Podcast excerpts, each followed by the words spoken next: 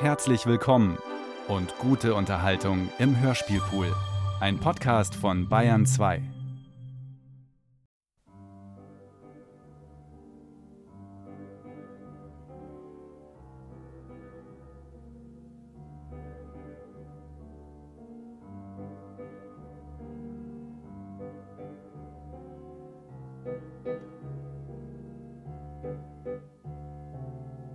lebe völlig zeitlos, da ich meine Uhr zerbrochen habe. Es ist ein sonderbares und ich glaube gutes Gefühl.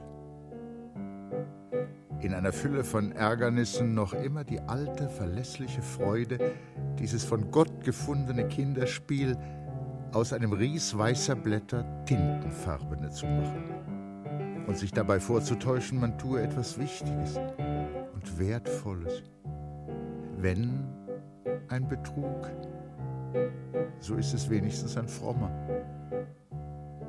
So steht es in Briefen Stefan Zweigs aus der Zeit, als er die Geschichte erfand, von der wir heute zu erzählen beginnen. Eine Geschichte, die nicht fertig wurde, in einem Koffer in London liegen geblieben, den Tod ihres Autors überdauernd und 1982 endlich aufgefunden. Die Postfräulein-Geschichte heißt sie irgendwann einmal in seiner Biografie. Ein Dorfpostamt in Österreich unterscheidet sich wenig vom anderen. Wer eines gesehen, kennt sie alle.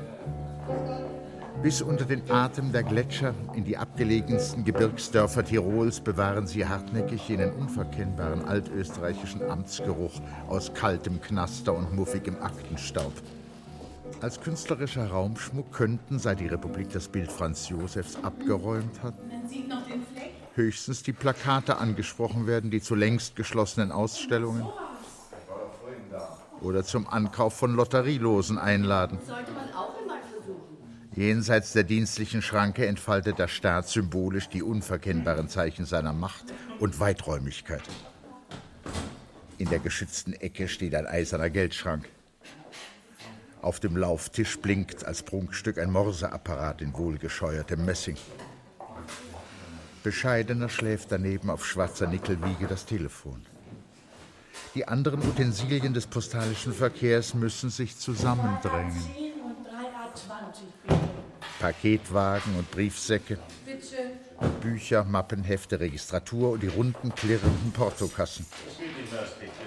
Wagen und Gewichte, Bleistifte, Spangen und Klammern, Spagat, Siegellack, Wasserschwamm und Löschwiege, Gummi Arabicum, Messerschere und Falzbein.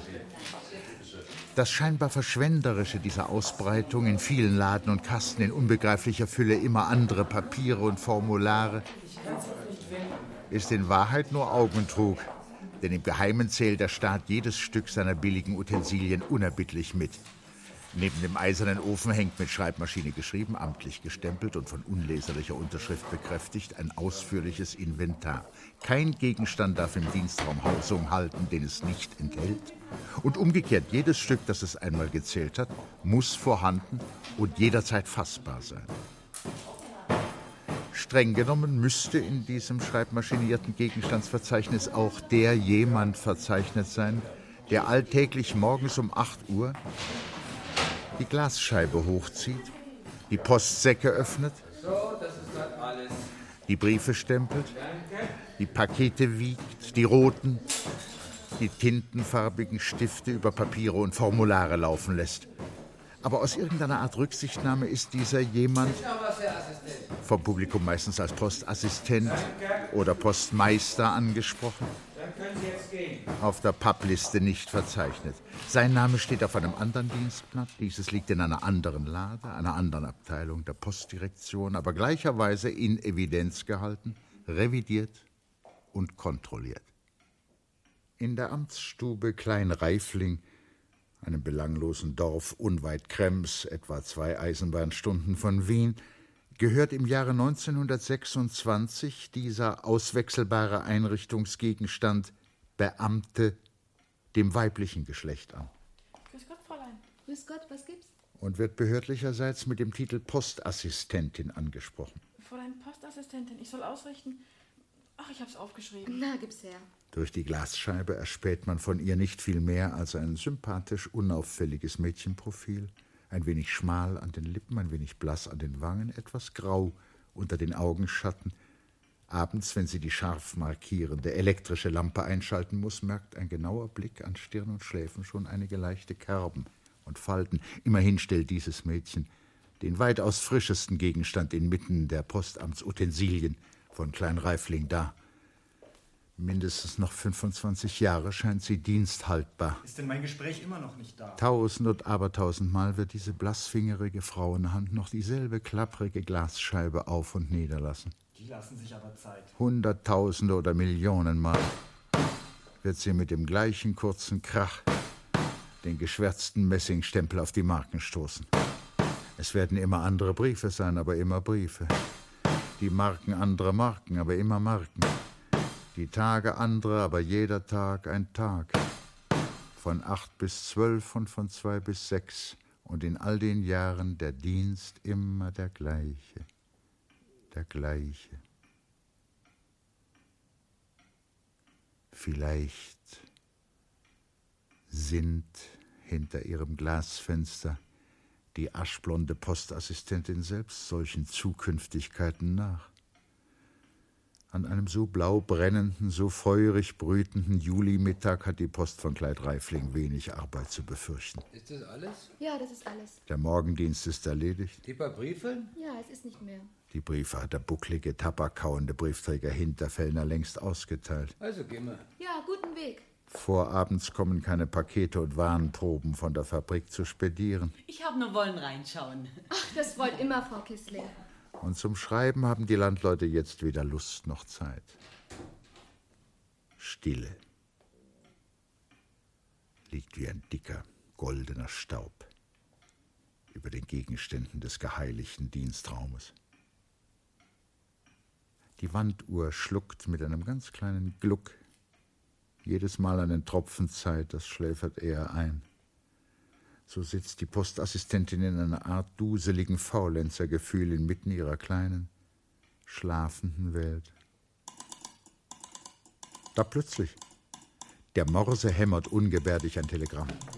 Mit einem Ruck reißt sich die Postassistentin aus ihrer wohligen Lähmung, springt hin zum Lauftisch und schaltet den Streifen ein. Aber kaum sind die ersten Worte der rundlaufenden Schrift entziffert, braust ihr das Blut hoch bis unters Haar. Zum ersten Mal, seit sie hier Dienst tut, sieht sie ihren eigenen Namen auf einem telegrafischen Blatt.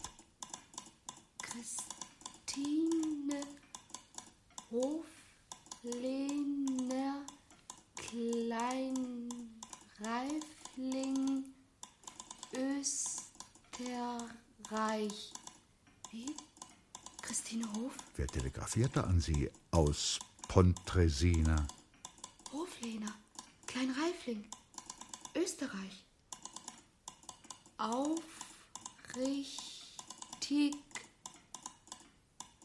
willkommen.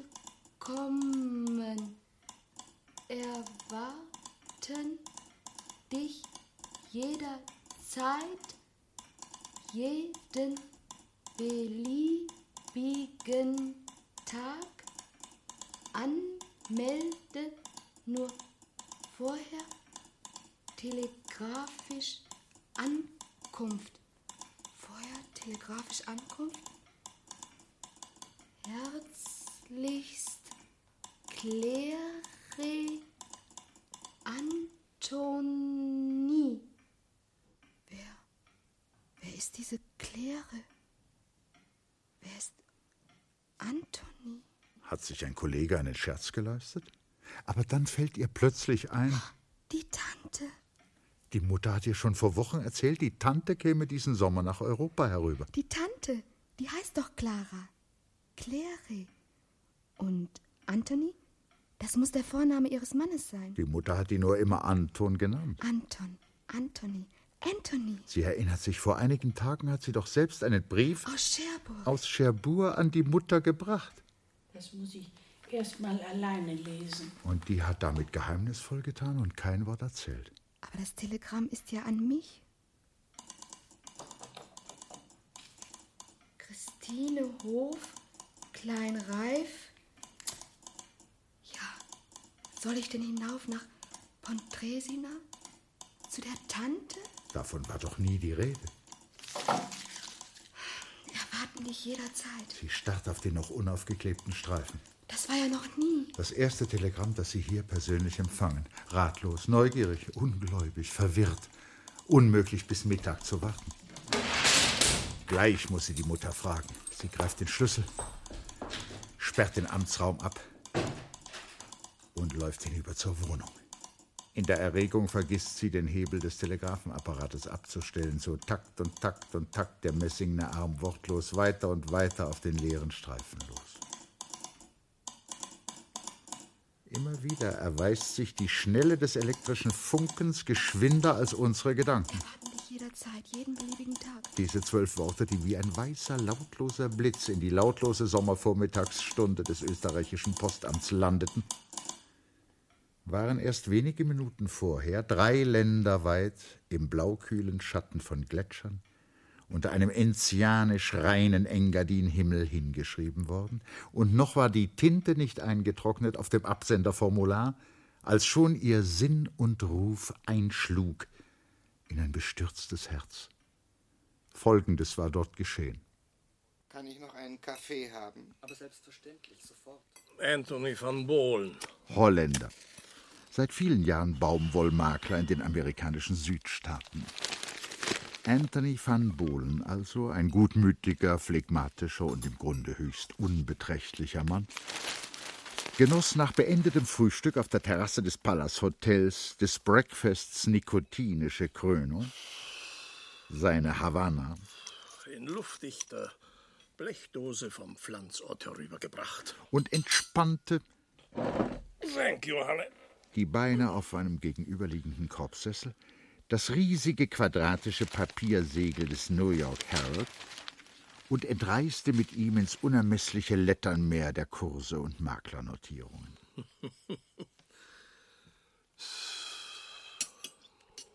Claire, seine Gattin, ihm am Tisch quer gegenüber, Claire, Clara ist das. früher höchst simpel Clara genannt, Na freilich, Clara. zerteilte inzwischen gelangweilt die morgendliche Grapefruit. Sie wusste aus vieljähriger Erfahrung, dass jeder Versuch, mit einem Gespräch die allmorgendliche Papierwand zu durchbrechen, bei ihrem Gatten völlig aussichtslos blieb. Madame? Nicht unwillkommen, dass der Hotelboy, braun bekappt und apfelwangig, Madame van Bohlen? auf sie losschwenkte. Die Morgenpost, Madame. Für mich? Für Sie, Madame, ein Brief. Danke. Oh, Kinder, ich mich heute verschlafen. Das macht nichts. Wir haben dir genug übrig gelassen. Ja? Bitte sehr, der Kaffee. Danke. Danke sehr. Anthony, einen Augenblick. Die Zeitung rührte sich nicht. Wo geht's denn heute hin? Ich dachte, Maloja? Ich will dich nicht stören, Anthony. Nur eine Sekunde hört zu. Die Sache hat Eile. Mary, Sie sprach es unwillkürlich englisch aus, obwohl ihre Schwester doch natürlich die Hoflehner Marie war. Mary schreibt mir eben ab. Sie kann nicht kommen, so gern sie möchte. Ihr Herz, äh, furchtbar schlecht. Der Arzt meint, die 2000 Meter ganz ausgeschlossen. Aber wenn wir einverstanden wären, würde sie für 14 Tage Christine zu uns schicken. Du weißt ja, die Jüngste, die Blonde. Du hast ja einmal vor dem Kriege ein Foto von ihr bekommen. Sie ist zwar in einem Postoffice, aber sie bekäme schon Urlaub. Und sie wäre natürlich sehr glücklich nach so vielen Jahren. Dir, liebe Clara, Dir, liebe Clara, und dem verehrten Anthony, und dem verehrten ihre Anthony Aufwartung machen zu dürfen. und so weiter und so weiter. Die Zeitung rührte sich nicht. Ach, Maloja ist so fad. Was meinst du? Soll man sie kommen lassen? Finden Sie? Schaden möchtest dem armen Ding nicht. Gehst du nach Muertas Murai? Ein paar Löffel frische Luft und schließlich, Na, da gehe ich lieber zum Staatssee. es gehört sich doch. Wenn ich einmal hier herüben bin. Schokolade, Zigaretten, Postcard, Das Kind meiner Schwester. Schokolade, Zigaretten, Postcard, Man hat ja gar keinen Zusammenhang mehr. Schokolade, Zigaretten, Postcard. Hättest du etwas dagegen, dass ich sie kommen lasse? Die Zeitung knisterte ein wenig. Ein Havanna-Kringel stieg über die weiße Kante. Rund und schön blau. Not at all. Why should I? Mit diesem lakonischen Bescheid war das Gespräch beendet. Ich zahle meine Extras, bitte. Sofort. Ich sage dem Oberkellner Bescheid. Und ein Schicksal begann. Ein Zusammenhang war erneuert über Jahrzehnte hinweg, denn trotz der ehelichen englischen Konversation war jene Claire van Bohlen, trotz des beinahe adelig klingenden Namens, dessen Van nur ein gewöhnlich holländisches war, Tante Clara natürlich. Meine Schwester in Amerika. die unbezweifelbare Tante Clara, der Postassistentin in Kleinreifling. Dass sie Österreich vor mehr als einem Vierteljahrhundert verlassen hatte, war im Zuge einer etwas dunklen Geschichte geschehen, an die sie sich, das Gedächtnis ist uns immer gern gefällig, nur ungenau mehr erinnerte und über die auch ihre Schwester Marie ihren Töchtern nie deutlichen Bericht gegeben hatte. Ah, ah, ah, das versteht ihr noch nicht. Seinerzeit aber hatte die Affäre allerhand Aufsehen erregt. Auch wenn kluge und geschickte Männer der allgemeinen Neugier willkommenen Anlass rechtzeitig entzogen hatten. Kohlmarkt Ale. Kenn ich. Damals war jene Claire van Bohlen bloß das Fräulein Clara gewesen. Na ja, freilich. Im Modesalon. In einem vornehmen Modesalon auf dem Kohlmarkt. Ein simples Probierfräulein. Aber flinkäugig und geschmeidig, wie sie damals war, hatte sie einen ältlichen Holzindustriellen, Aber ja, wenn's dir gefällt. Na wunderbar. der seine Frau zur Anprobe begleitete, in verheerender Weise beeindruckt. Das steht Ihnen, gnädige Frau. Ein Traum. Mit dem ganzen verzweifelten Ungestüm der Torschlusspanik Das charmante Fräulein Clara hat ganz recht. vernarrte sich der reiche und noch ziemlich wohlkonservierte Kommerzialrat Hinreißend sieht sie, siehst du aus. in ihre mollige und zugleich lustige Blondheit. Und bald konnte die 19-jährige Probiermamsell sehr zur Entrüstung ihrer soliden Familie Ich glaube, du bist übergeschnappt. die schönsten Kleider und Pelze, Na, wie schau ich aus? die sie bisher nur kritteligen Kundinnen vor dem Spiegel vorparadieren durfte, Würde mir nicht stehen. als eigenen Besitz in einem Fiaker spazieren fahren. Na, schau dir die an. Das ist doch die. Je eleganter sie wurde, Das ist eine Puppe. desto verschwenderischer stattete sie der von seinem unvermuteten Liebesglück ganz wirr gewordene Kommerzialrat aus. Aber was du willst, Schatze. Nach wenigen Wochen hatte sie ihn so völlig weich geknetet, Na, das aber schriftlich, gell?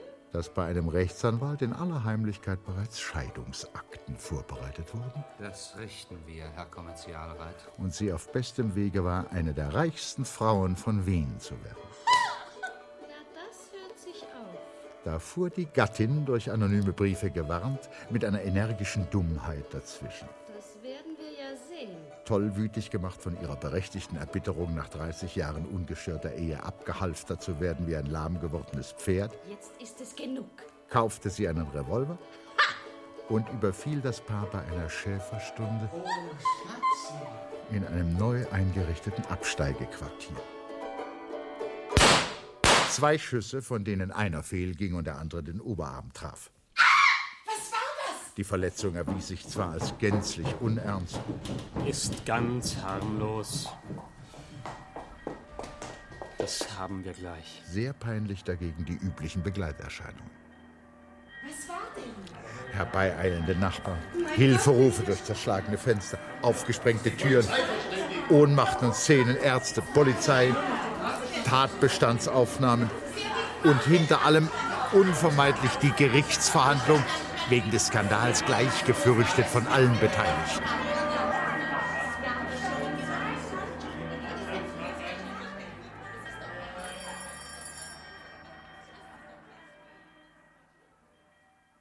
Glücklicherweise gibt es für reiche Leute nicht nur in Wien Anwälte, Büro Dr. Karplus? geübt Ich verbinde. im Verdunkeln ärgerlicher Affären. Karplus, ein Gespräch für Sie. Und ihr erprobter Meister, Karplus? der Justizrat Karplus, bog sofort der Angelegenheit die drohende Spitze ab. Werden wir sofort richten, Herr Kommerzialrat. Er rief Clara höflich in sein Büro. Wenn Sie sich bemühen wollen, gnädigste. Sie erschien höchst elegant mit einem koketten Verband am Oberarm, Verzeihung. und las neugierig den Vertrag durch, demzufolge sie sich verpflichten sollte, Nach Amerika abzureisen? Auch vor der Zeugenladung selbstredend. Nach Amerika abzureisen? wo ihr außer einer einmaligen Schadensvergütung fünf Jahre Völliges hindurch Stillschweigen Ihrerseits vorausgesetzt, meine gnädigste. Durch fünf Jahre am ersten eines jeden Monats? eine bestimmte Geldsumme ausgezahlt werden sollte. Durch fünf Jahre am ersten jeden Monat? Clara, die ohnehin wenig Lust hatte, nach diesem Skandal in Wien wieder Probiermamsell zu werden und außerdem von ihrer eigenen Familie aus dem Haus gewiesen war, überlas ohne Entrüstung die vier Folioseiten des Vertrages, rechnete rasch die Summe durch, Mal zwölftausend und- und das mal fünf? fand sie überraschend hoch und schlug aufs Geratewohl Ich denke tausend? noch eine Forderung von tausend Gulden dazu. Mein Klient wird nicht zögern, gnädigste. Auch diese wurden ihr zugebilligt, und so unterschrieb sie mit einem raschen Lächeln den Vertrag, fuhr über das große Wasser und hatte ihren Entschluss nicht zu bereuen.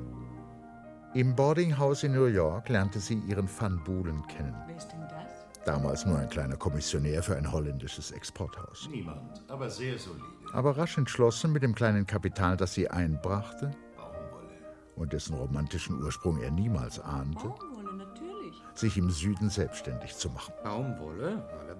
Nach drei Jahren hatten sie zwei Kinder, nach fünf Jahren ein Haus, nach zehn ein stattliches Vermögen, das der Krieg, der Erste Weltkrieg, statt wie in Europa das Erworbene zu zerstampfen, auf dem neuen Kontinent üppig mehrte. Anthony, geschafft. Jetzt griffen schon zwei Söhne, herangewachsen und geschäftstüchtig, im väterlichen Maklerhause zu, und so durften sich im Sommer 1926 die beiden älteren Leute sorgenlos eine gemächliche Reise nach Europa erlauben.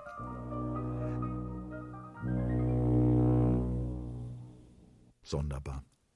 In dem Blitzlauf einer Sekunde, da aus dem Nebel die Ufer von Cherbourg sich vorschoben, empfand plötzlich Claire, längst innerlich Amerikanerin geworden, empfand Clara, bloß weil dieser Strich Land Europa war, einen unvermuteten Stoß Sehnsucht nach der eigenen Jugend. Sie träumte von kleinen Gitterbetten, in denen sie und ihre Schwester nebeneinander geschlafen, und mit einem Mal schämte sie sich jahrelang dieser verarmten, verwitweten Schwester keine Zeile geschrieben zu haben. Noch von der Landungsbrücke sandte sie jenen Brief, der mit der Bitte zu kommen Ein Brief einen Hundert-Dollarschein enthielt aus Cherbourg. und den Christine Hoflehner selber ihrer Mutter gebracht hatte. Hello, my boy. Nun aber die Einladung auf die Tochter übertragen werden sollte, Madame? Just a moment. brauchte Frau van Bohlen nur zu winken, Ja, Madame. 240 gestiegen. und schon schoss wie ein brauner Bolzen der livrierte Boy heran. Zu Diensten, Madame. Ein Telegrammformular, bitte. Ah, lass es ein bisschen die Beine vertreten. Holte, was man ihm knapp bedeutete, Da schließe ich mich gern an. Ja, Ja, gern, Madame. Ach, nehmt mich doch bitte auch. und sauste die Kappe eng an den Ohren mit dem beschriebenen Blatt zum Postamt. Tja, kommen Sie mit zum Staatsversee oder nicht? Aber gern, gnädigste.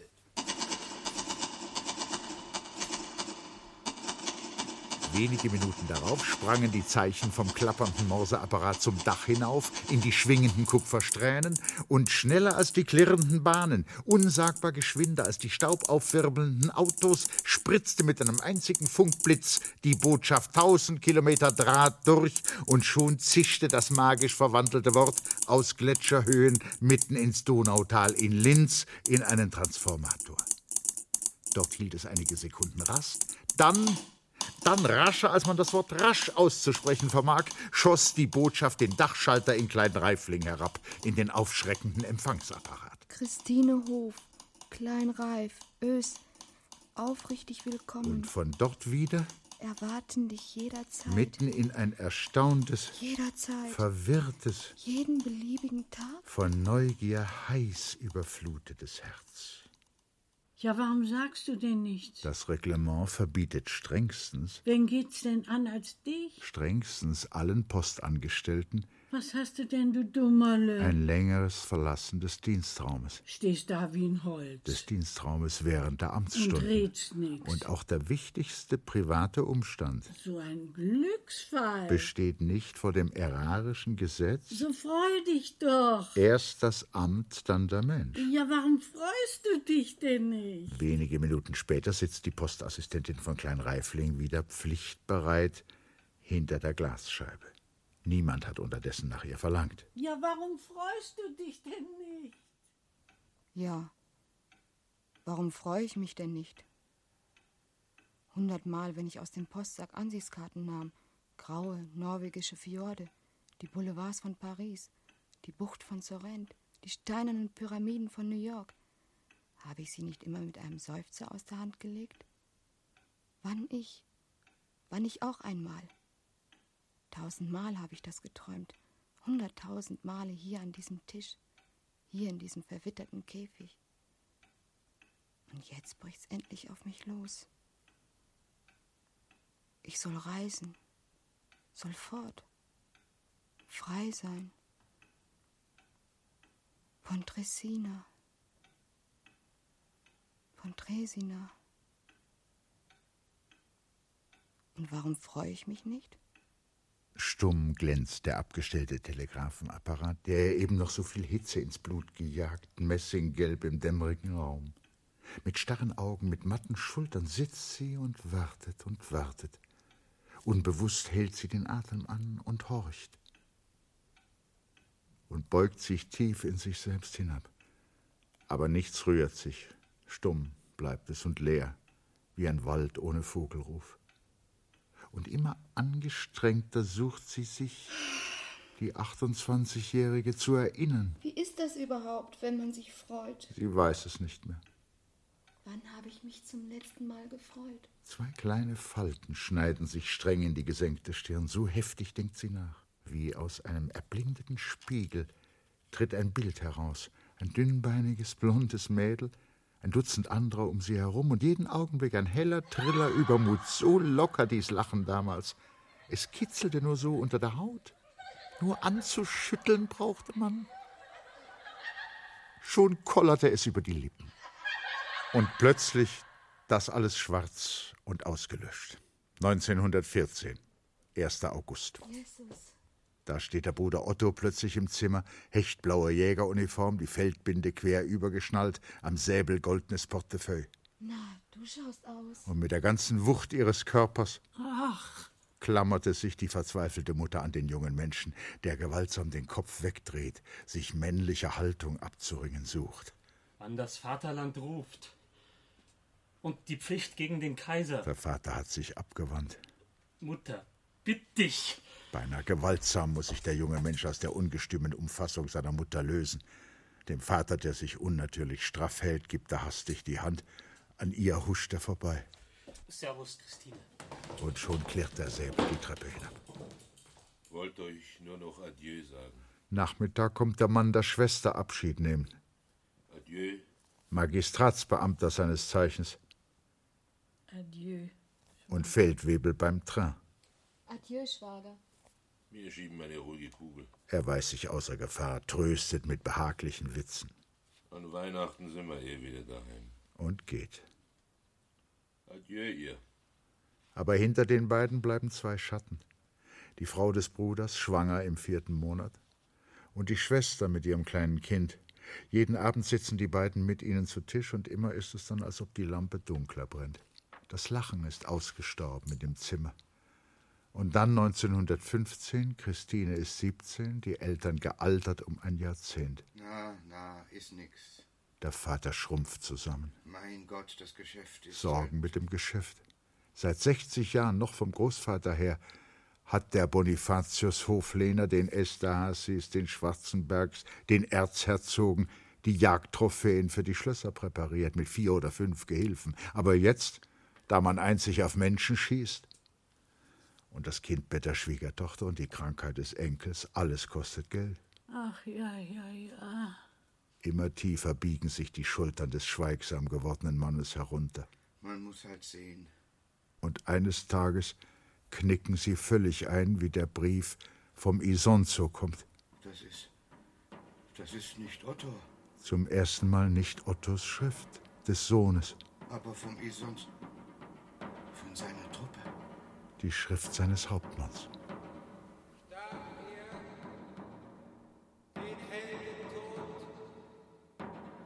An der Spitze der Kompanie. Wir werden in dauerndem Gedenken Und so weiter. Immer stiller wird es im Haus. Die Mutter hat aufgehört zu beten. Heilige Maria, Mutter Gottes, bitte für uns Habsünden, das wird sie dir Das Licht über dem Marienbild ist erloschen. Sie hat vergessen, das Öl nachzufüllen. 1916, Christine ist 18. Zu teuer. Das Fleisch, die Butter, Ein neues Wort geht im Hause um. zu teuer. Dabei hat's der Vater mit dem Magen. Ah, lass nur. Seit er das Schild Bonifatius Hoflehner herunternehmen musste vom Laden und das Lokal verkaufen, spricht er zu niemand mehr. Nur manchmal stöhnt er, wenn er sich allein glaubt. Eigentlich sollte man den Arzt holen, aber. Zu teuer. Und 1917, sie ist 19, haben sie den Vater begraben. Das Geld im Sparkassenbuch reichte gerade noch, die Kleider schwarz färben zu lassen. Und 1918 noch immer Krieg. Und der Mutter schwellen die Beine an in dem feuchten, nicht unterkellerten Spitalraum in Korneuburg, wo sie als Beschließerin dient. Und 1919, 21 Jahre, der Krieg ist vorbei, das Elend nicht. Das Leben wird Mathematik, addieren, multiplizieren, ein toller, wirbliger Kreis von Ziffern und Zahlen, und dieser Quirl reißt die Goldspange der Mutter vom Halse, den Ehering vom Finger, den damastenen Überzug vom Tisch. Aber so viel man hineinwirft, man kann's nicht zustopfen, das schwarze, höllische Loch. Es hilft nichts, dass man alle Zimmer vermietet und zu zweit in der Küche schläft. Und dann, 1920, 21. In der Blüte der Jugend, so heißt es doch. Aber ihr sagt es keiner und sie selber weiß es nicht. Um einen Strich ist es besser geworden. Der Herr Hofrat? Ein Onkel Hofrat hat geholfen. Bei seinem Tarockfreund in der Direktion hat er eine Postaushilfsstelle herausgebettelt. Und 1922, 1923, 1924 ist man noch jung? Wird man schon alt? Unwillkürlich seufzt Christine aus ihren Gedanken heraus. Unsinn, das alles, was die Mutter da angezettelt hat. Aber man ist ja so müd. Wozu sich wehren?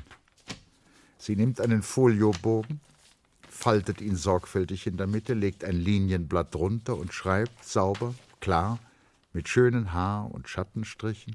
An die Postdirektion in Wien.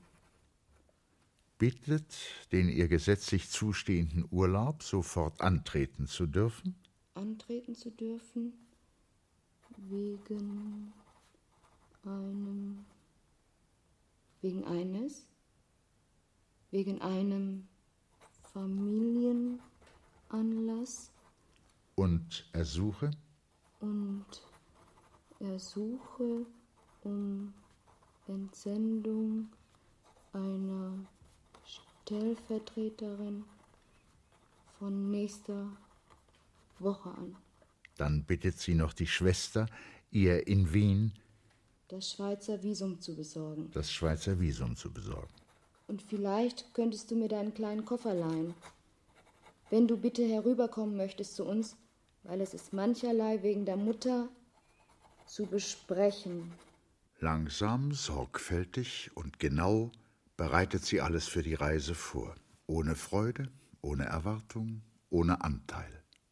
Als gehöre dies nicht zu ihrem Leben, sondern dem einzigen, das sie führt, ihrem Dienst und ihrer Pflicht. Eine Woche später und sie steht in der Halle des Palace Hotels in Pontresina. Einbildung wahrscheinlich oder überreiztes Gefühl. Wie sie sich suchend umblickt, glaubt sie, dass man aus den Clubsesseln ironisch zu ihr heraufschaut und wispert und lacht. Schüchtern drückt sie das mit einem mal verhasste Strohköfferchen quer an die Knie. Sie muss es festhalten, so schwach werden ihr plötzlich die Finger. Die Tante umfängt sie mit dünnem, langen Kuss und lauem Pudergeruch. Sie aber aus ihrer entsetzlichen Verwaistheit spürt Wärme, Wohlwollen. Oh. Ja. Wirft sich in die nur leicht gemeinte Umarmung so stürmisch hinein, dass die Tante dieses Halssuchen als verwandtschaftliche Zärtlichkeit deutend ganz gerührt wird. Oh, ich freue mich ja auch riesig, dass du gekommen bist. Weich fährt sie ihr über die zuckenden Schultern. Anthony und ich, wir beide freuen uns sehr. Komm, du wirst dich zurecht machen wollen. Eure Bahnen in Österreich sollen ja grässlich unkomfortabel sein. Bloß mach nicht zu lang. Es hat schon zum Lunch gegongt und Anthony wartet nicht gern. We have all prepared. Wir haben alles vorbereitet. Der Page wird dir gleich das Zimmer zeigen. Und es war keine große Toilette. Mittags stresst sich hier jeder, wie er will. Die Tante winkt. Madame, darf ich den Koffer, den Schirm bitte? Ein livrierter Knirps nimmt Koffer und Schirm, läuft um den Schlüssel. Bitte sehr. Lautlos saust der Lift zwei Stockwerke hinauf. Bitte sehr. In der Mitte des Ganges schließt der Boy eine Tür auf, tritt mit gezückter Kappe zur Seite. Christine tritt ein. Wünsche angenehmen Aufenthalt. Aber sie muss erst auf die Wiederkehr des jäh aussetzenden Herzschlags warten, ehe sie rasch und ein wenig schlechten Gewissens die Tür hinter sich zuzieht. Dass es so etwas gibt. Dieses verschwenderisch weiche, helle und tapetenbunte Zimmer, in das von der zweiflügelig aufgetanen Balkontür ein Wasserfall von Licht hereinschmettert. Was das kosten muss? Gewiss mehr für einen einzigen Tag, als sie in der Woche, im Monat verdient. Da steht sie vorm Wandspiegel und erschrickt. Sie selber das einzig Ungehörige in dem paradiesischen Morgen dieses Zimmers. Einschleicherin, weg da! Schmutz nicht das Haus an. Geh! Geh hin, wo du hingehörst.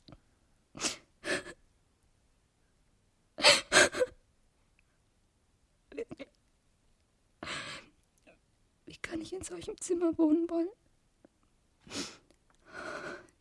Welche Schande für die Tante.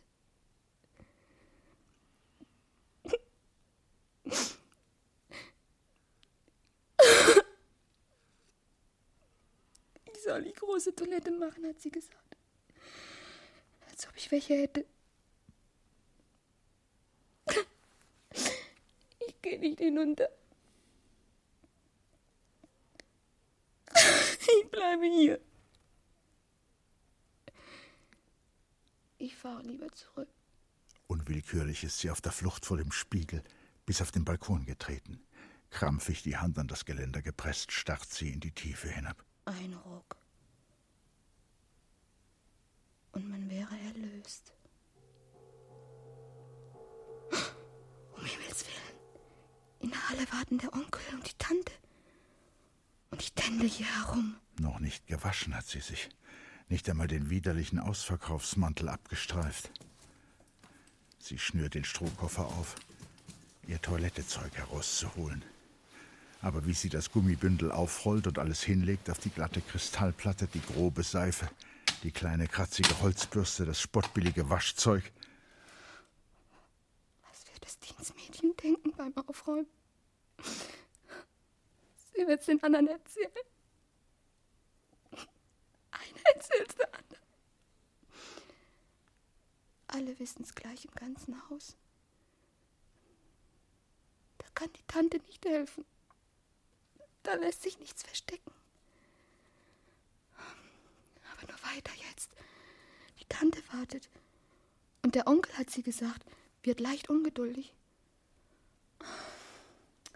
Was soll ich anziehen? Oh mein Gott, was soll ich tun? Zuerst will sie die Bluse nehmen, die von der Schwester geliehene, aus grüner Kunstseide. Aber grässlich frech und ordinär scheint ihr jetzt, was gestern in Klein Reifling noch das Prunkstück ihrer Garderobe gewesen. Lieber noch die einfach weiße. Die ist unauffälliger. Dann, die Augen niedergeschlagen, flattert sie die Treppen hinab, blass, atemlos, einen taumeligen Schmerz zwischen den Schläfen und mit dem schwindligen Gefühl wachen Leibes in eine tödliche Tiefe zu stürzen.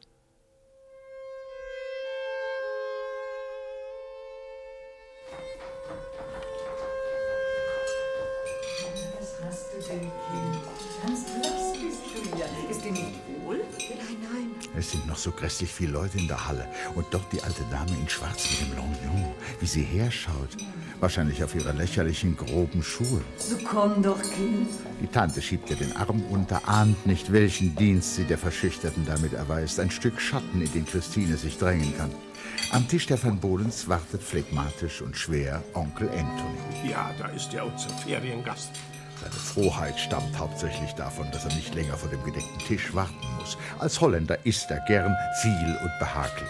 Essen musst du vor allem dann, werden wir sprechen. Es macht ihm Freude, dieses schmale, scheue Ding.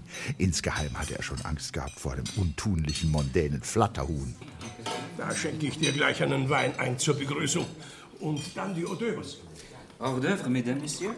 Ah, merci. Des olives. Merci. Là. Des artichauts. Crème du foie des gras. Und wie isst man alles das? Diese nie gesehenen Köstlichkeiten? Mit dem kleinen oder runden Löffel? Nun isst doch, mein Kind. Mit dem zierlichen oder dem breiteren Messer?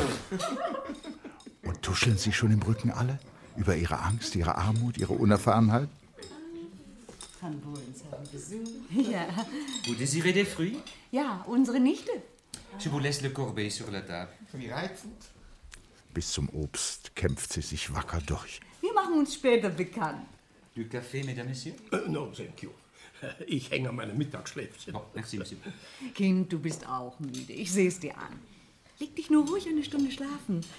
Dann bist du frisch und äh, wir können einen Spaziergang machen. Ja, danke. Oh, ich weiß gar nicht.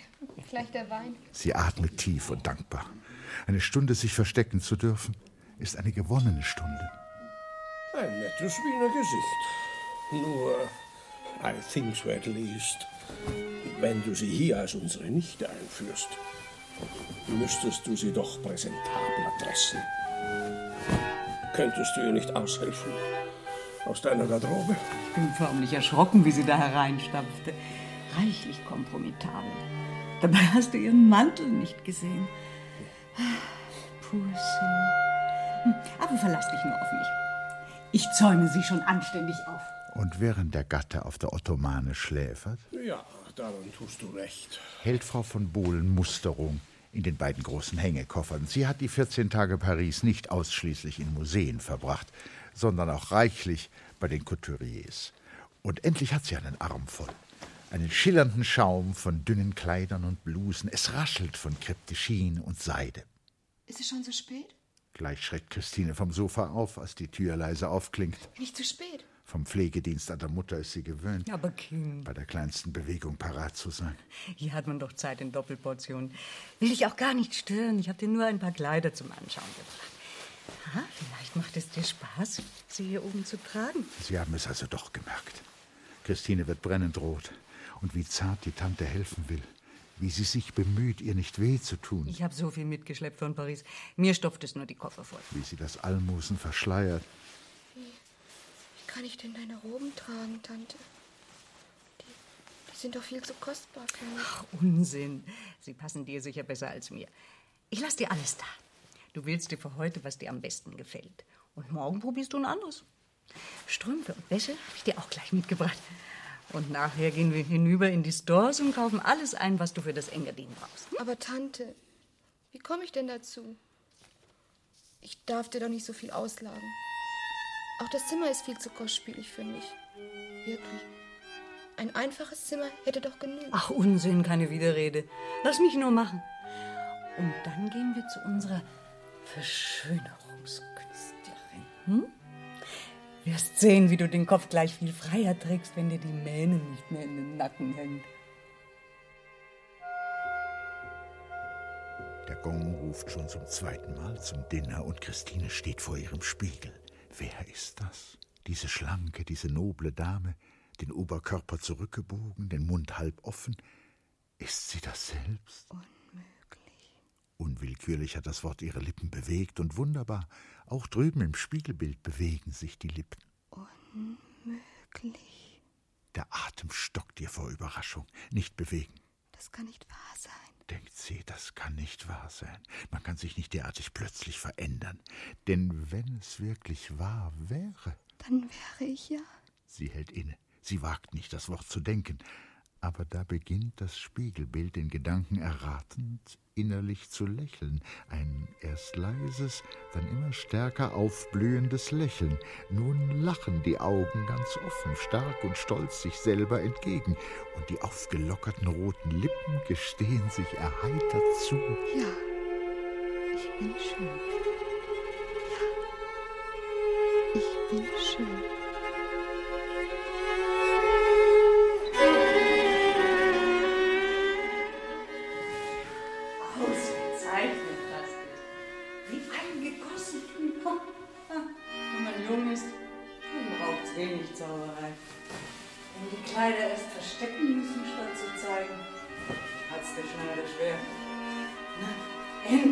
Wird Augen machen. Sie gehen zusammen die Treppe hinunter.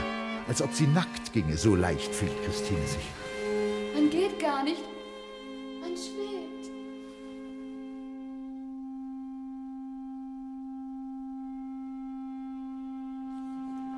als Höbe Stufe um Stufe sich ihr gleitend entgegen. Ein älterer Herr im Smoking grüßt respektvoll die Tante, Oh, Miss Pangborn. bleibt stehen, um die beiden vorbeizulassen, und in dem knappen Vorbei spürt Christine sein besonderes Anschauen, I hope you have a nice day. fühlt sofort die Wärme in ihren Wangen. Noch nie hat ein wirklicher Herr sie so respektvoll distanziert und gleichzeitig so wissend anerkennend gegrüßt. General ist Präsident der Geographischen Gesellschaft in London, das Beste vom Besten. Er verkehrt per Ruf. Christine braust das Blut vor Glück. Sie fühlt sich legitimiert. Der vornehme Mann hat sich verbeugt vor ihr, wie vor einer Adligen, vor einer Gleichwertigen, nicht vor einer Verkleideten. Oh, das ist aber eine Überraschung. Du hast dich aber herausgemacht. Verdammt gut, Opa. Famos, wollte ich sagen, siehst du aus. Du willst mir am Ende noch Komplimente machen, Onkel. Aber kräftig. Und ohne dass er es weiß, plustert er sich auf, schnurrt vor Behagen, die Wangen gerötet von gutem Essen und Wein. Und als nach dem Dinner die Tanzmusik nebenan aus der Halle tönt, legt er seine Brasile in den Aschenbecher Na, und zwinkert. ich seh's dir an den Augen an, du möchtest gerne tanzen. Aber nur mit dir, Onkel. Oh mein Gott, habe ich nicht einen kleinen Schwips? Verschwör's nicht. Es gibt verdammt stramme Boys hier. Drei zusammen, nicht so alt wie ich. Aber auf deine Verantwortung. Wenn du Courage hast, legen wir los. Ein Meistertänzer ist Onkel Anthony wahrhaftig nicht. Aber statt seiner führt die Musik. Und schließlich kann er stolz und schwer schnaufend Na, das war ja ein... Christine mit siegreichen Schritten zurück an den Tisch führen. Ich habe schon für das eisgekühlte Sorbet gesorgt. Oh, danke, danke. Ich danke euch so sehr. Ja, mein Kind. Für die nächste Runde musst du mich entschuldigen. Bin wohl ein bisschen zu schwer geworden. Für meine alten Beine. Ach, ich sitze auch tausendmal lieber hier bei euch. Aber da schattet eine Verbeugung vor ihr. Gestatten Frau? Ein hochgewachsener, breitschultriger Mann, Pardon, die Herrschaft. ein scharf rasiertes Gesicht, Bergsonnenbraun über dem weißen Smoking, Darf ich um einen Tanz klappt auf deutsche Art die Hacken, Fräulein bitten? wendet sich dabei korrekt an die Frau Tante. Aber gern. Die Tante lächelt, ist stolz über den rapiden Erfolg ihres Schützlings. Mit ein wenig schwankenden Knien steht Christine auf. Einen starken Atemzug noch aus der verwirrten Brust. Unter all diesen vielen schönen, geschmückten Frauen hat dieser fremde, elegante Mann sie gewählt. Und schon legt sie ihm ihre zitternde Hand auf die Schultern. Traumhafte Sicherheit ist plötzlich in ihr. So hat sie nie getanzt. Sie staunt, wie leicht es ihr wird. Und eine kleine, kribbelige Angst flattert ihr unbestimmt im Blut, wenn solche harte männliche Hand fester ihre Gelenke packte, wenn dieser Fremde mit dem hochmütigen Gesicht sie plötzlich an sich risse. Könnte ich mich wehren? Würde ich nicht völlig hinstürzen und nachgeben wie jetzt, bloß dem Tanz? wie sie sich niedersetzt. Der hohe blonde Mann, Ingenieur. er hat sich als Ingenieur Aus Gladbach. vorgestellt, hatte sie höflich an den Tisch des Onkels zurückgeführt. Wie sie sich niedersetzt, Ich danke Ihnen für den Tanz, mein gnädiges Fräulein. hat sie die Sinne noch nicht beisammen, merkt im ersten Augenblick gar nicht, dass bereits ein Dritter an ihrem Tisch sitzt. General Elkins, eigens gekommen, um die Tante zu bitten. mich diesem charming girl vorzustellen. Und jetzt steht er höflich auf und verbeugt sich wie vor einer großen Dame. Christine erschrickt. Mein Gott, was sprechen mit einem so schrecklich vornehmen und berühmten Mann? Oh no, sorry. Ich muss mich bei Ihnen entschuldigen für mein armes Deutsch. Habe zwar in Heidelberg studiert, aber traurig es einzugestehen, das ist mehr als 40 Jahre her. Sie äh, werden auch Nachsicht üben müssen, wenn ich mir erlaube, Sie um den nächsten Tanz zu bitten. Aber mit Nachsicht kommt man in dieser Welt zurande. Christine weiß vor Beschämung gar nicht zu antworten. Aber wie sie dann tanzt, staunt sie selbst, wie leicht ihr mit einem Male das Konversieren wird. Wer bin ich denn eigentlich? Was ist denn mit mir? Wieso kann ich das alles mit einem Mal? War dies alles schon in mir? Die Mutter hat es ja immer gesagt. Nach dem Tanz führt sie General Elkins noch langsam und gemessen im Saal herum. Stolz geht sie an seinem Arm, fühlt, wie sich bei diesen sicheren geradeausblicken ihr Nacken strafft.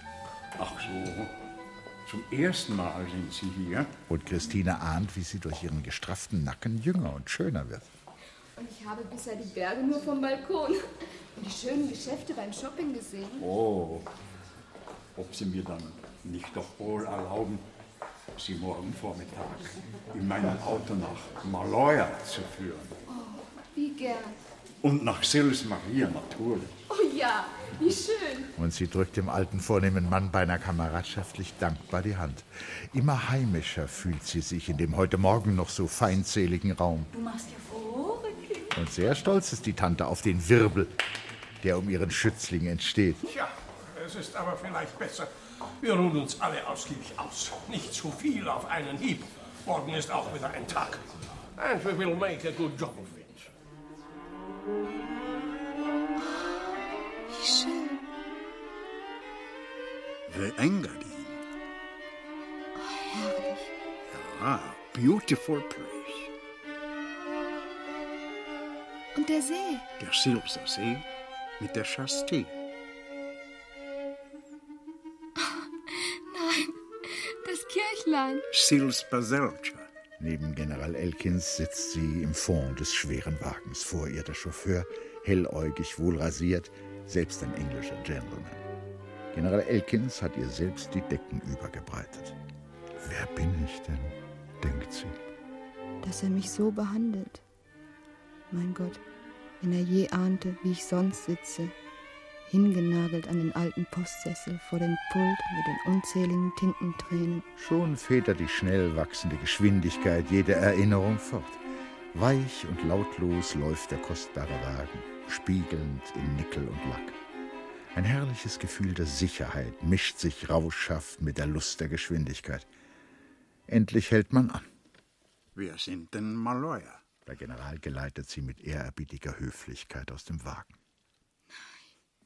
Wie herrlich. Diese Weite. Großartig ist der Ausblick in die Tiefe. In kunstvollen Kehren stürzt die Straße wie ein Sturzbach hinab. Hier unten beginnt die Tiefebene. Da beginnt Italien. Italien? So nah ist das? Wirklich? Sind so Sie, nah? sind Sie dort nie gewesen? Nein, nie. Und die Angst klingt darin mit, ich werde es auch nie. Ich werde es niemals sehen. Sie kennen es natürlich, General. Ja, wo habe ich mich nicht herumgetrieben? Vergessen Sie nicht, ich bin ein alter Mann. Nein, nein. Wie können Sie so etwas sagen? So ehrlich ist der Protest des jungen Mädchens, dass der 68-Jährige plötzlich Wärme in den Wangen fühlt. Sie haben junge Augen, Miss von Mohren. Darum sehen Sie auch alles jünger, als es wirklich ist. Hoffentlich haben Sie recht. Und ich bin wirklich nicht so alt und grau wie meinen Haaren. Was gebe ich darum? könnte ich Italien noch einmal zum ersten Mal sehen. Seine Augen bekommen eine ungewisse Scheu, wie sie oftmals die älteren Männer vor jungen Mädchen empfinden, als wollten sie um Nachsicht bitten, nicht mehr jung zu sein. Christine ist gerührt von diesem Blick. Wie sie beim Hotel vorfahren,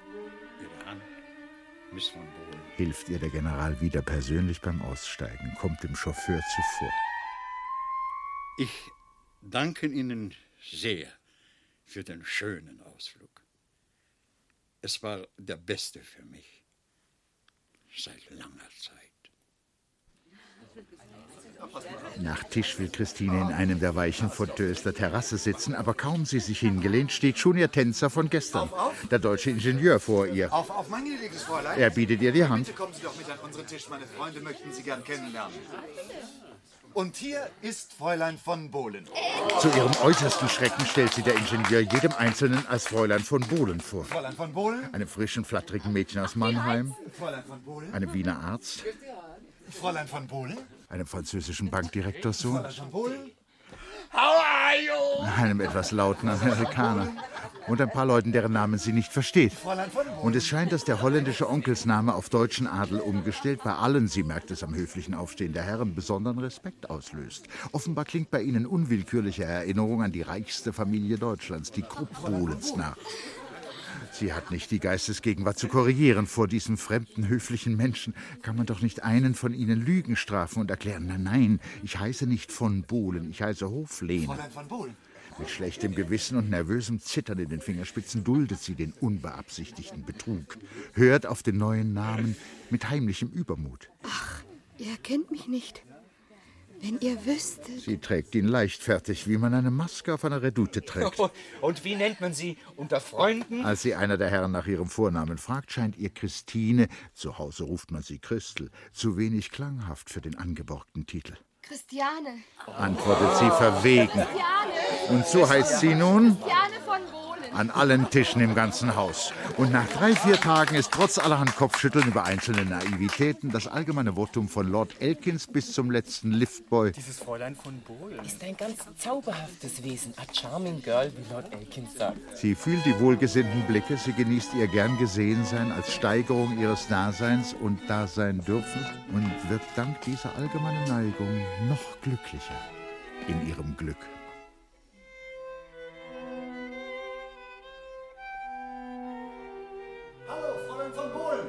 Kaum zeigt sie sich in der Halle, so ist schon einer da von der heiteren Bande. Und zerrt sie irgendwo hin, ausfahren, fotografieren und abends zum Tanzen. Immer gleich gibt's ein Hallo, Ja und Miteinander und Durcheinander.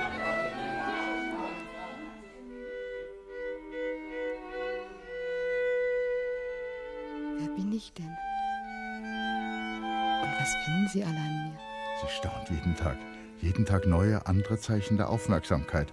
Kaum sie aufwacht, Da sind wieder Blumen, Fräulein von Bohlen. Sie wissen ja von Lord Elkins. Gestern hat ihr die Tante eine Ledertasche geschenkt und eine entzückende kleine goldene Armbanduhr. Would you like it? Der kleine Amerikaner hat ihr ein Taschenfeuerzeug, ein goldenes, zugeschoben, nur weil sie es bewundert hatte. Fräulein von Bohlen? Christiane, sind Sie noch auf? Ja, kommen Sie nur. Sie wissen doch, vor Mitternacht gehe ich nie ins Bett. Ich habe noch Schokoladebonbons für Sie. Und wissen Sie, was ich rausgekriegt habe?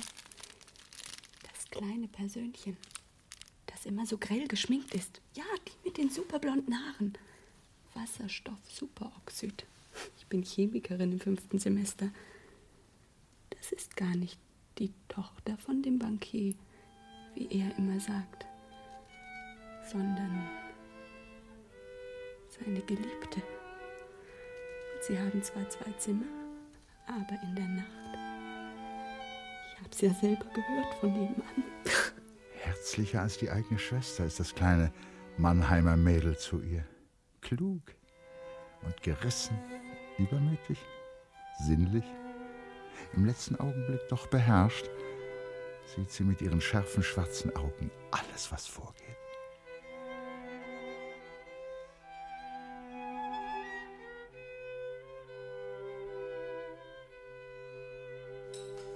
Und abermals drei Tage, vier Tage, eine ganze wilde Woche ist im Flug vorbei. Jetzt habe ich aber diese Unpünktlichkeit satt. Im Speisesaal sitzt Smoking gerüstet Anthony mit seiner Frau beim Dinner und knurrt. Einmal, well, das kann jedem passieren. Aber das ist eine Ungezogenheit. Zum Teufel, was denkt sie sich eigentlich? Mein Gott, was willst du? Nachkriegserziehung. Die kennen nur ihr eigenes Jungsein und ihr Vergnügen. Zum Teufel, ich war auch einmal jung. Aber Ungezogenheit habe ich mir nicht erlaubt. Die zwei Stunden im Tag, wo dein Fräulein Nichte noch geruht, uns die Ehre ihrer Gegenwart zu erweisen, hat sie pünktlich zu sein. Und noch eins bitte ich mir aus. Sage das endlich mal, und zwar gründlich, dass sie nicht jeden Abend diesen Haufen junges Volk an unseren Tisch schleppt.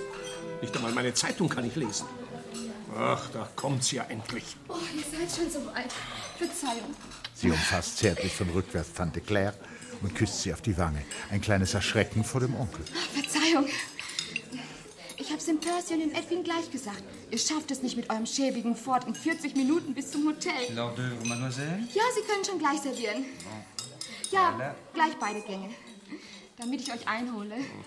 Kinder, ist das gut? Ja. Also der Ingenieur hat selbst gelenkt. Und ich hab's auch probiert. Natürlich Edwin neben mir. Ganz leicht ist es die ganze Zauberei. Hallo. Hallo. Und dann fahre ich dich, Onkel, als Ersten aus. Nicht wahr? Du traust dich doch. Aber Onkel, was hast du denn? Zähes Fleisch. Du bist mir doch nicht ernstlich böse. Wegen dem bissel zu spät? Du bist doch nicht ungehalten, Onkel.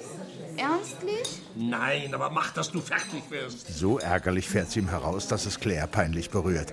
Denn Christine sitzt sofort kleinlaut da, wie ein geschlagenes Kind. Hallo. Hallo. Was hörst du denn von Mary? Hast du gute Nachrichten von zu Hause? Keine einzige Zeile. Ich kann mir es nicht erklären. Ob am Ende etwas verloren? Jetzt wird auch das Gesicht der Tante spitz und streng. Sehr merkwürdig, Miss van Bohlen. Vielleicht liegen die Briefe für Christine Hoflehner unbehoben beim Portier. Hast du bei ihm nachgefragt?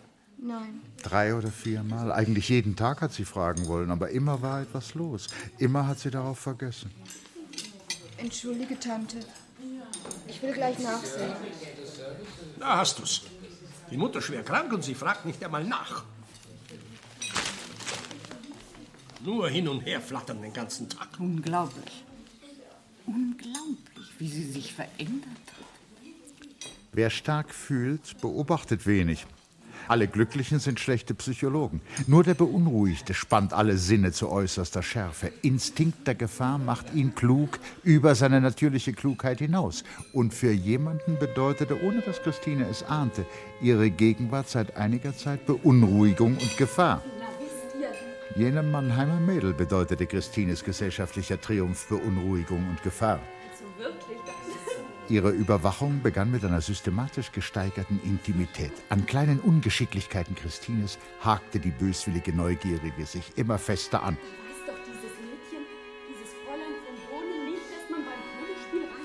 Da kannte sie nicht die Namen, war nie bei einem Rennen gewesen. Da gestand sie, dass sie nur ein paar Brocken Englisch in der Schule gelernt. Nein, da stimmte etwas nicht bei dem eleganten Fräulein von Bohlen, die darauf und daran war, ihr, der zielhaften, energischen, den Ingenieur aus Gladbach auszuspannen. Bitte legen Sie das hier in mein Fach, ja? Da der Böswillige immer Glück hat, Hallo, Christiane. stand sie durch Zufall gerade dabei, Hallo. Pardon, bitte. als Christine ihre Briefe erbat. Ja, bitte, Fräulein von Bohlen. Meine Post. Für Fräulein Hoflehner, bitte. Das war genug. Die kleine Intrigantin schlug zu. Bald wusste das ganze Hotel Bescheid. Also, Kinder, jetzt kann ich euch was erzählen. Und während Christine eingehüllt den warmen jungen Körper in Glück und die Lippen im Schlaflächeln aufgetan sich selber noch betrug, wussten alle bereits um ihren unschuldig unwilligen Betrug. Auch die Tante merkte zunächst nichts. Darf ich mich zu Ihnen setzen? Ja, aber gern, lieber Lord. Warum fragen Sie nur? Hören Sie, bitte hören Sie, dear Mistress Bourne. Sie müssen mir den Freimut geben, ganz aufrichtig zu sein. Ich habe das Gefühl, dass ich meine Pflicht als Freund tun muss, wenn ich ganz ohne Rückhalt, ohne Rücksicht jetzt spreche. Wollen Sie mir das erlauben? Selbstverständlich. Also was ich Ihnen sagen möchte, betrifft Miss Christiana. Frau von Bohlen spürte ein leises Erschrecken. Sollte der fast 70-jährige Mann ernstlich daran denken, aber da hebt schon scharf und inquisitiv Lord Elkins den Blick und fragt: Ist sie wirklich Ihre Nichte? Selbstverständlich. Und heißt sie tatsächlich von Bohlen? Nein, nein. Sie ist doch meine Nichte, nicht die meines Mannes.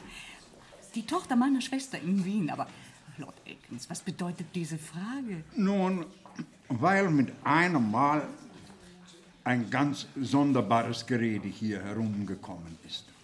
Die Leute reden so, so sonderbare Dinge. Frau van Bohlen spürt sich blass werden, ihre Knie zittern.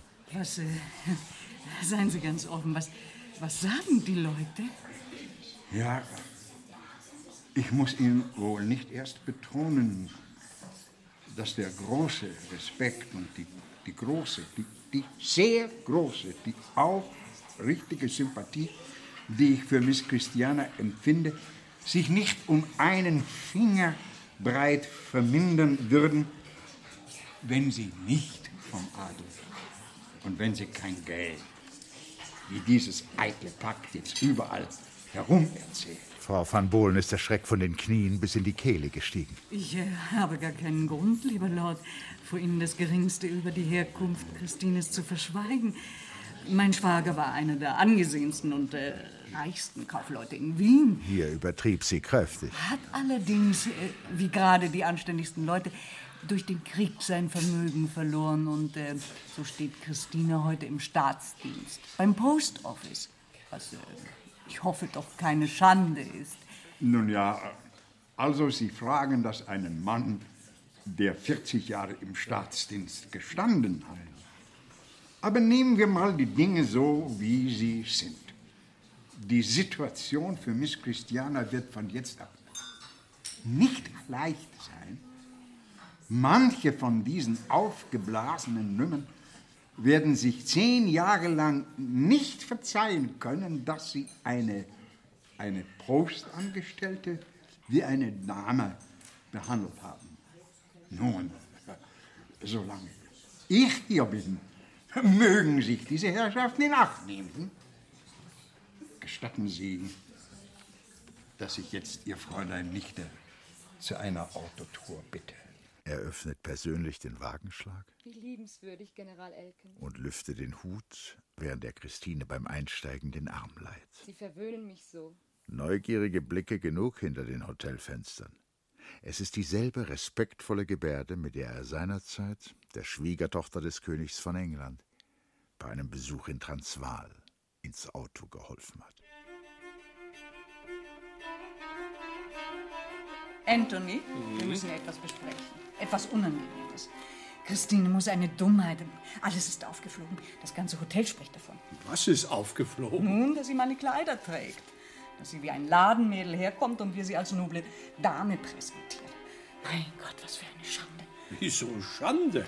Alle Amerikaner haben arme Verwandte.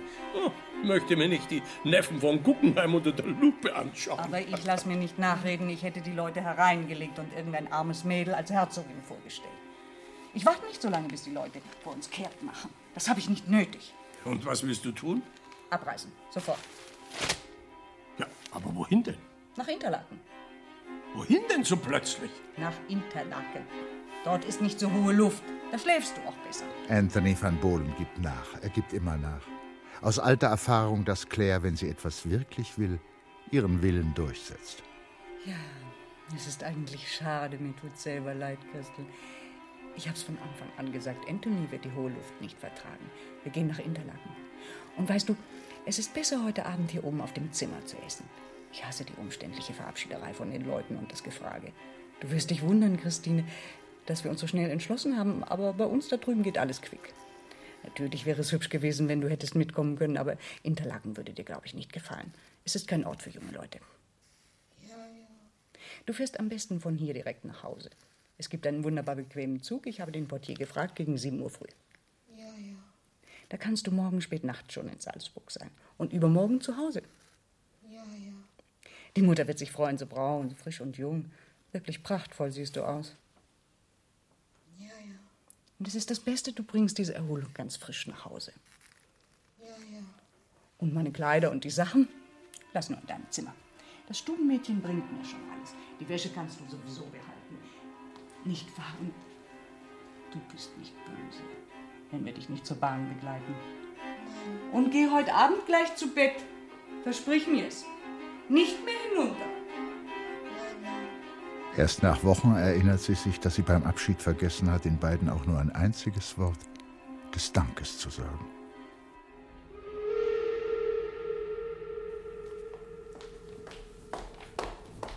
Wohin wünschen Sie bitte? Ich fahre fort mit dem 7 Uhr Zug. Dem Nachtportier kommt zum ersten Mal unter, dass ein Gast, gar eine Dame, ihren Koffer selbst zur Bahn tragen will. Er wittert sofort Unrat. Darf ich, darf ich um die Zimmernummer bitten? Jetzt erst versteht Christine. Ich habe das Zimmer 286 gehabt auf Rechnung meines Onkels Anthony von Bohlen. Christine Hoflehner. Einen Augenblick bitte. Der Nachtportier gibt die Tür frei, aber er behält die Verdächtige, sie spürt es, im Auge, während er im Buch nachschlägt. Oh, gnädiges Fräulein, oh, bitte um Verzeihung. Ich sehe eben, der Tagportier war von der Abreise schon verständigt. Ich meinte nur, weil es so zeitig sei. Und das gnädige Fräulein werden doch nicht selbst den Koffer. Das Auto bringt ihn ja pünktlich vor Abfahrt. Äh, Gnädiges Fräulein haben noch reichlich Zeit, ein Frühstück zu nehmen. Nein, ich nehme nicht mehr. Adieu. Sie geht hinaus, ohne sich umzusehen. Ich nehme nicht mehr. Das Wort tut ihr wohl. Nichts und von niemanden. Die Berge sind schon erhellt, unruhig quälen sich die Wolken. Im nächsten Augenblick wird das Blau hervorbrechen, das göttliche, das so namenlos geliebte engardinische Enzianblau. Aber Christine starrt nur auf den Weg. Nichts mehr. Nichts mehr sehen. Nichts mehr nehmen. Nichts mehr sich schenken lassen. Von niemandem. Nicht einmal von Gott. Nur fort. Nur fort. Im Bahnhof versteckt sie sich in den Wartesaal dritter Klasse. Und erst wie der Zug einrollt, geht sie hastig hinaus. Eine Halluzination, sie hört plötzlich ihren Namen. Jemand schreit hier, ist es möglich, ihren Namen, den verhassten, den ganzen Zug entlang. Sie zittert. Will man sie noch höhnen zum Abschied? Christine Hoflehner! Deutlich wiederholt sich der Ruf. Sie beugt sich zum Fenster hinaus. Da steht der Boy mit den goldenen Buchstaben Palace Hotel an der Kappe und schwenkt ein Telegramm. Entschuldigen bitte, Fräulein Hoflehner. Es ist schon gestern Abend gekommen, aber der Nachtportier hat nicht gewusst, wohin damit, Fräulein von Bohlen. Er hat erst jetzt erfahren, dass Fräulein Hoflehner abreisen. Entschuldigen, excusez bitte.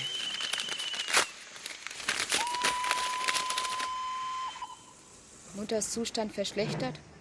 Sofort kommen. Und dann fährt der Zug. Es ist vorbei. Es ist vorbei. Es ist alles vorbei.